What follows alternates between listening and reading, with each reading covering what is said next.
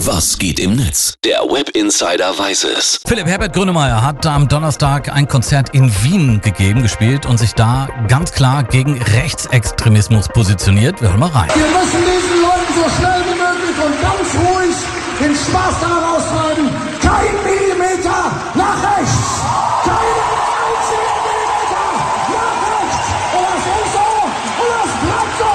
Ist so und das bleibt so. Ja, es ist nicht das erste Mal, dass Grönemeyer das gemacht hat. Nur dieses Mal hat er sich so richtig in Rage geredet. In den sozialen Netzwerken wird über die Art und Weise, aber auch über das Statement an sich viel diskutiert. Auch Politiker sind mit dabei. Ne? Ja, genau. Außenminister Heiko Maas zum Beispiel, der twittert, es liegt an uns, für eine freie Gesellschaft einzutreten und die Demokratie gemeinsam zu verteidigen.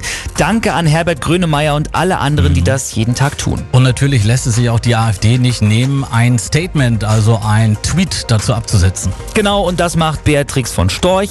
Die schreibt, der Außenminister will wie ausdrücklich Grönemeyer die Diktatur. Das ist die furchterregendste, übelste, totalitärste Hassrede, die ich je gehört habe. Das ist Ton und Furor des neuen Terrors von links. Wer das unterstützt, ist wie Heiko Maas ein Fall für den Verfassungsschutz. So, das waren jetzt mal zwei Tweets oder Meinungen aus der Politik. Was sagen denn in Anführungsstrichen die normalen User dazu, Philipp? Wolfgang Schäfer twittert, Grönemeyer im Tonfall eines aggressiven Nazi-Propagandisten. Höcke ist ein Schulbub dagegen, einfach nur gruselig. Philipp, es gibt ja so das Sprichwort, ich kenne es auch von meiner Oma, die hat immer gesagt, wer schreit, der lügt. Ja. Also wenn Grönemeyer das Statement etwas besonder und leiser gesprochen hätte, ich gehe mal davon aus, wäre das sicherlich nicht so stark diskutiert worden. Ne? Ja, das kann sein. Tom Kraftwerk twittert aber dazu, kein Millimeter nach rechts. Es ist scheißegal, ob dieser Satz geschrien wird, geflüstert wird oder ob man den singt oder rülpst. Es ist unmissverständlich. Er ist richtig und er ist auch angebracht. Stimmt auch wieder, oder? Genau, und Ja. der Comedian Shark Shapira, der schreibt noch,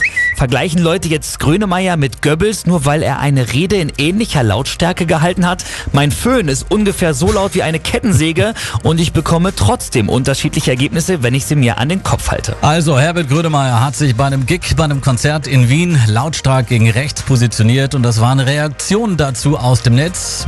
Philipp, vielen Dank für den Blick ins World Wide Web. Gerne.